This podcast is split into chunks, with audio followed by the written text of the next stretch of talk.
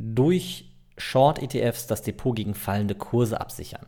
Moin, mein Name ist Lil Steinkopf. Herzlich willkommen zu einer neuen Folge des Aktienpodcasts.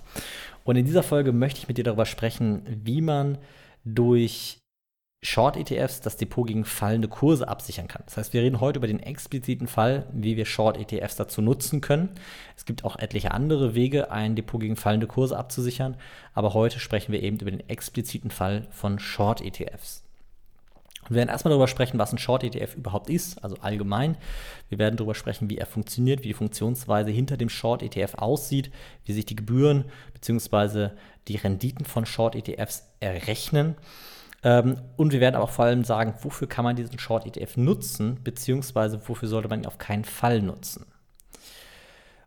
Es ist so, dass in turbulenten Zeiten immer wieder die Rufe nach Absicherung, nach Depotabsicherung lauter werden. Und im Subtext äh, dieser Nachrichten lese ich immer wieder, dass eigentlich der Gedanke oder der Wunsch ist, ein Depot aufzubauen, das in allen Phasen, in allen Marktphasen äh, profitiert. Das heißt, ein Depot, das von steigenden äh, als auch von fallenden Kursen profitiert.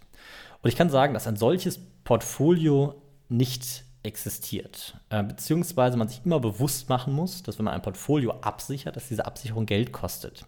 Das heißt, in dem Szenario, in dem die Kurse steigen, ähm, werden unsere steigenden Kurse dadurch reduziert, dass wir Kosten für die Absicherung haben. Und genauso ist es, dass in den fallenden Phasen zwar die Absicherung existiert und auch greift, aber äh, natürlich diese Absicherung nicht in dem Maße ähm, greift, wie quasi die Verluste durch unser Long Investment, also Investment auf steigende Kurse, verliert. Und das Wunschszenario, ein Portfolio zu haben, das immer profitiert und immer gewinnt, das gibt es nicht. Weil es gibt auch niemanden, der uns absichert für, für lau, sage ich mal. Also, also das ist der Gedanke, der ja dahinter steht, dass man irgendwen findet, der den Markt irgendwie ähm, ja, weniger riskant einschätzt, als wir das tun und uns günstiger absichert, als das eigentlich reale Risiko von diesem Markt ist.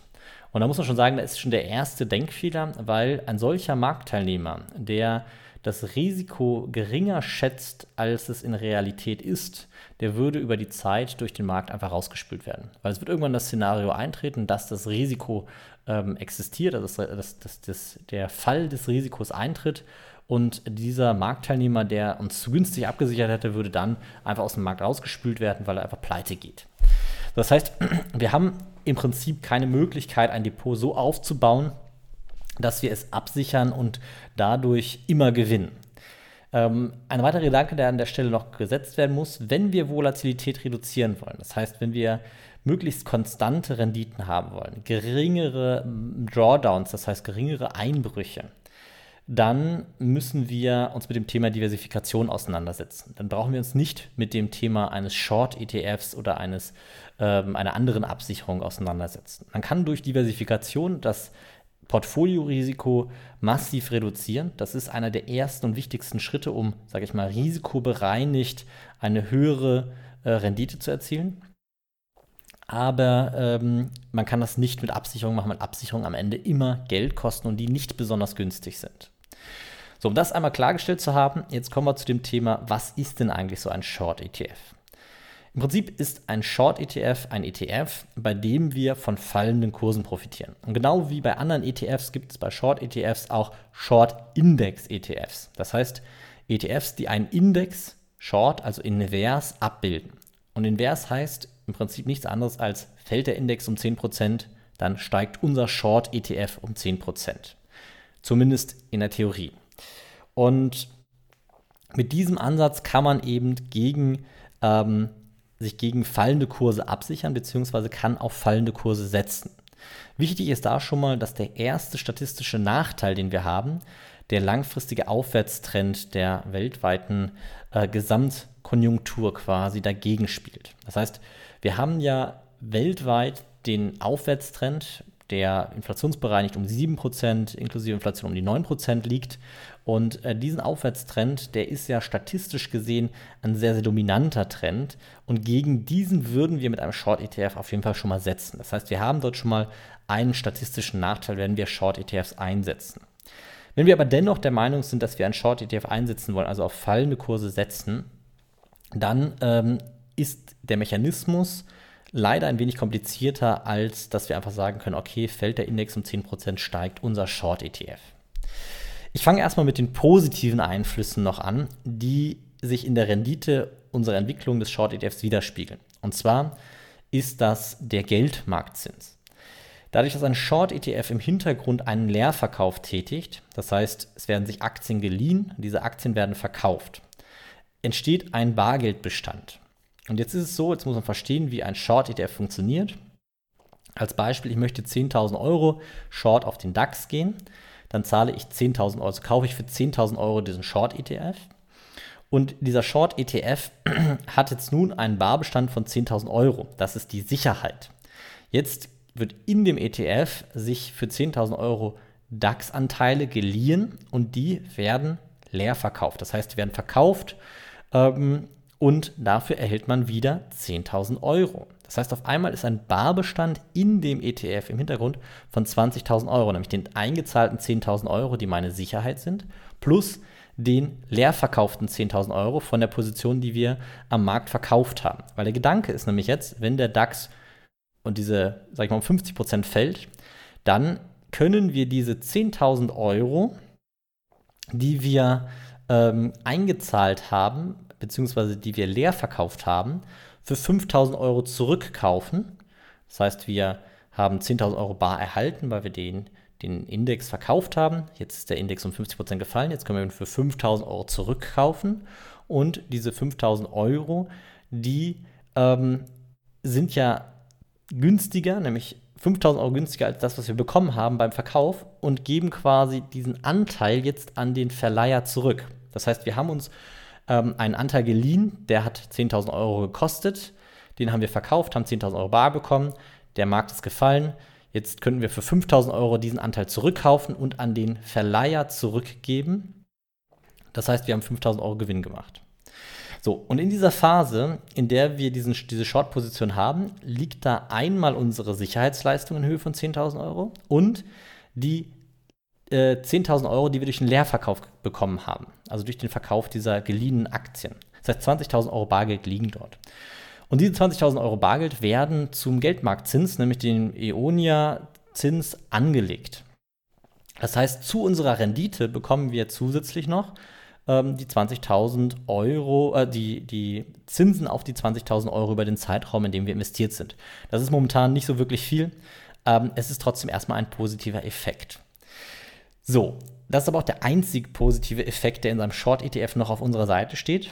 Auf der anderen Seite haben wir zwei andere Effekte, die gegen uns spielen. Das eine ist, dass wir ähm, bei einem Short-ETF Gebühren für den Leerverkauf haben. Das heißt, derjenige, der uns die Position leiht, der will dafür Gebühren haben. Und diese Gebühren hängen von der Marktvolatilität ab. Das heißt, in sehr volatilen Phasen haben wir dort höhere Gebühren als in weniger volatilen Phasen. Deswegen ist es günstiger, sich in rosaroten äh, Phasen abzusichern, als in den Phasen, wo das Blut schon auf der Straße fließt. Ähm, und diese, sage ich mal, diese Gebühren, die spielen eben auf der Gegenseite, also nicht auf unserer Seite. Das heißt, die Gebühren, die müssen wir an den Verleiher der Aktien- oder Indexanteile ähm, bezahlen. Wie hoch die sind, das ist nicht so richtig äh, klar äh, bestimmbar, weil es gibt halt eben unterschiedliche Phasen. Ähm, das können aber über das Jahr gesehen schon ein paar Prozent sein. So, und dann gibt es noch einen zweiten Effekt und der ist viel, viel schlimmer. Das Problem bei einem Short-ETF ist, dass der auf täglicher Basis berechnet wird. Und dort gibt es einen Effekt, der nennt sich Pfadabweichung oder Pfadabhängigkeit. Und diese Pfadabhängigkeit ist ein ganz einfacher Gedanke. Sagen wir mal, wir haben 100 Euro und wir verlieren 20 Prozent. Und dann haben wir noch 80 Euro. Und um jetzt wieder 100 Euro zu haben, müssen wir wieder 25 Prozent gewinnen. Das heißt, weil ne, 100 Euro minus 20 Prozent sind minus 20 Euro. Und jetzt von 80 Euro auf 100 zu kommen, brauchen wir 20 Euro. 20 Euro von 80 sind 25 Prozent. Das heißt, wir haben ähm, bei einer Kursbewegung von 100 auf 80 und wieder zurück auf 100 minus 20 Prozent und plus 25 Prozent. So, wenn wir jetzt das Inverse betrachten, dann bedeutet das, wir haben plus 20 Prozent, ne, die, die, der Fall auf 80 bedeutet plus 20 Prozent. und dann minus 25 Prozent. Und das bedeutet, wenn wir eine Kursbewegung haben, an dem einen Tag im Index minus 20 und am nächsten Tag im Index plus 25, das bedeutet im Index nichts gewonnen und nichts verloren, dann haben wir im inversen ETF ähm, am einen Tag plus 20, sind wir bei 120 und am nächsten Tag minus 25. Und damit sind wir bei 90 Euro. Das heißt, diese Fahrtabhängigkeit ist ein Effekt, der komplett gegen uns arbeitet. Und das ist ein, ein mathematisches Phänomen an der Stelle. Das, ist, ähm, das liegt einerseits daran, dass, und das wird man sehen, wenn man sich mit Short-ETFs schon mal auseinandergesetzt haben, dass die meisten Short-ETFs ähm, dahinter sowas stehen haben wie Daily. Und Daily heißt einfach auf täglicher Basis. Das heißt, sie werden täglich angepasst oder täglich, täglich angeguckt. Das heißt, die prozentuale Verwend Veränderung auf täglicher Basis wird da berücksichtigt. Das heißt, jeder Tag spielt da eine Rolle. Und wenn eben der eine Tag minus 20 ist und der nächste Tag plus 25, dann bedeutet das, ähm, dass das in so einem Short-ETF am einen Tag plus 20 und am nächsten Tag minus 25 ist. Und das bedeutet eben, dass wir nach zwei Tagen äh, aus unserem Investment von 100 Euro noch 90 Euro gemacht haben. Und diese Fahrtabhängigkeit arbeitet 100% gegen uns. Und das macht es zusätzlich schwierig, den Short-ETF sauber einzusetzen, weil, das könnt ihr euch mal angucken, Short-ETFs über die Zeit hinweg einfach über diese Fahrtabhängigkeit immer an Wert verlieren. Das heißt, wir können diesen Short-ETF einerseits nicht langfristig nutzen, weil wir dann gegen den langfristigen Aufwärtstrend, also den weltweiten äh, Zuwachs äh, der Produktivität setzen. Andererseits, weil eben diese Fahrtabhängigkeit uns da an jeder Transaktion oder bei jeder Volatilität ähm, im Prinzip das Geld aus der Tasche zieht. Und das macht es noch schwieriger, weil wir wollen eine Absicherung in volatilen Phasen haben. Und Volatilität heißt Schwankung, große Schwankung. Große Volatilität ist große Schwankung. Und in genau den Phasen, die wir uns absichern wollen, ist die Fahrtabhängigkeit besonders hoch, weil die Schwankungen besonders hoch sind. Das spielt nicht so eine Rolle, wie wenn wir 1% plus und 1% minus haben. Dann sind wir halt danach irgendwie bei 99,8 oder was weiß ich Prozent. Ähm, wenn wir aber plus 20 und minus 25 haben, beziehungsweise ne, also im Index minus 20 und dann plus 25, dann sind wir danach bei unserem Short-ETF nur bei 90 Prozent, beziehungsweise 90 Euro. Und jetzt ist es natürlich so, dass äh, diesen Effekt, der ist, ähm, sage ich mal, von denen, die die Produkte aufsetzen, natürlich auch äh, entdeckt worden oder bei denen bekannt. Und ähm, man findet sehr, sehr viele Short-ETFs, die zum Beispiel zweifach oder dreifach gehebelt sind. Und da denkt man sich ja, super Mensch, da kann ich ja dann noch besser von fallenden Kursen profitieren. Ja, aber da ist eben genau der Effekt der Fahrtabhängigkeit noch größer, weil der Effekt der Fahrtabhängigkeit wird dort eben auch gehebelt. Das heißt, wenn ich zum Beispiel jetzt sagen würde, diese minus 20 Prozent bedeuten dann ja im dreifach gehebelten Short-ETF minus, äh, plus 60 Prozent, also minus 20 mal 3, plus äh, die Inverse, es sind dann plus 60 Prozent. So, das heißt, ich bin irgendwie bei 160 und dann erholt sich das wieder. Das heißt, wir gehen wieder plus 25 mal 3 sind minus 75 Prozent. Das heißt, ich bin von 100 auf 160 und jetzt minus 75 Prozent. So, und dann bin ich bei 38 müsste ich dann sein. Mm. Oder, mal kurz überlegen, bei 40 bin ich dann, wenn ich 160 minus 75 Prozent mache. So, das habe ich 160 minus äh, 75 Prozent. Ne? Und dann habe ich quasi ähm, nur durch diese Fahrtabhängigkeit, ne, also der Index ist ja wieder bei 100 gelandet, also da ist keine Veränderung gewesen, aber nur durch diese Fahrtabhängigkeit habe ich dann einen Verlust von fast 60 Prozent erzielt. Und äh, dementsprechend, wenn man inverse ETFs, Short-ETFs nutzen will, dann nur in Situationen, die einerseits kurzfristig sind, andererseits idealerweise nicht in besonders hochvolatilen Phasen sind und im Idealfall keine gehebelten Short-ETFs nutzen. Weil wir eben da ein deutlich verstärktes, das Phänomen deutlich verstärkt haben von, diesen, von dieser Fahrtabhängigkeit. So, und jetzt äh, fasse ich das Ganze nochmal zusammen, weil das ja doch immer relativ ähm, kompakt und äh, viel ähm, für so eine Podcast-Folge ist. Im Prinzip kann man sagen, pro erstmal ein Short-ETF ist ein sehr einfacher Weg, um von fallenden Kursen zu profitieren. Wir können das Ganze über unseren Broker ganz einfach kaufen, wie ein ETF auch gekauft werden kann, kann ein Short-ETF eben auch gekauft werden. Es kann auch als Absicherung für das Depot genutzt werden in irgendwelchen Phasen, in denen man von fallenden Kursen ausgeht. Und es ist relativ kosteneffizient, muss man dazu sagen, weil die Gebühren für den Short-ETF an sich relativ überschaubar sind.